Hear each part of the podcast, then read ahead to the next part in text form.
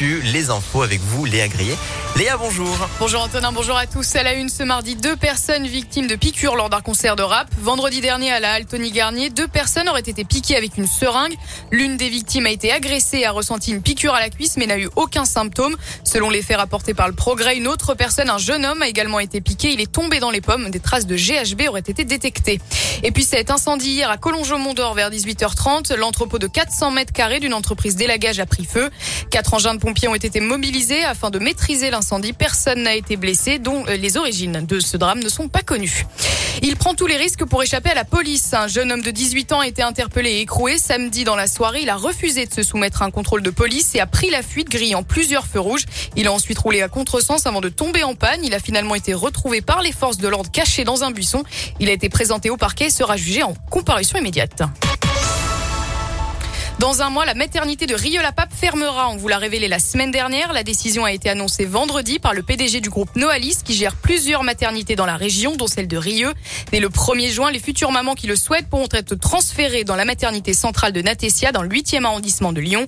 Pour justifier ce choix, le PDG du groupe Jean-Loup Durousset met en avant la baisse du nombre de naissances et le manque de professionnels. On veut penser qu'encore 2022 et 2023 seront toujours à la baisse, environ 2% par an en moyenne sur le territoire national. Donc oui, les maternités maternités ont à s'adapter à cette baisse démographique. Ça nécessite de reconfigurer un peu le parc. Il y a aussi un sujet autour du fonctionnement médical. Nos professionnels sont vieillissants, l'âge moyen s'est élevé et le renouvellement des générations n'est pas garanti.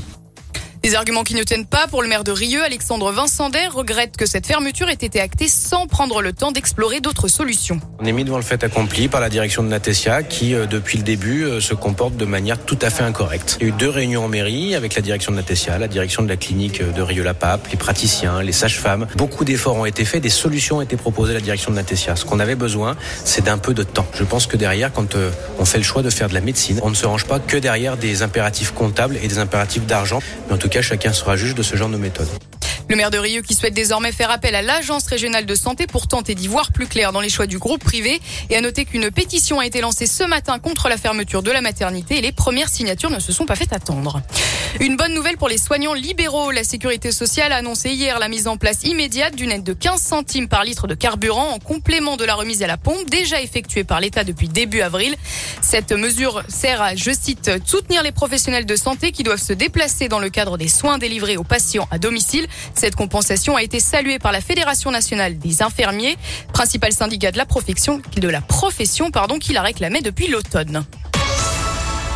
Et un mot de sport pour terminer en foot, c'est officiel. Les Toulousains joueront en Ligue 1 la saison prochaine. Le TFC a battu Niort 2-0 hier et valide ainsi son retour dans l'élite. Alors que l'OL prépare sa rencontre avec l'Olympique de Marseille. Rendez-vous dimanche. Et à suivre ce soir la demi-finale allée de la Ligue des Champions. Manchester, City reçoit le Real Madrid à 21h, juste avant Liverpool-Villarreal demain.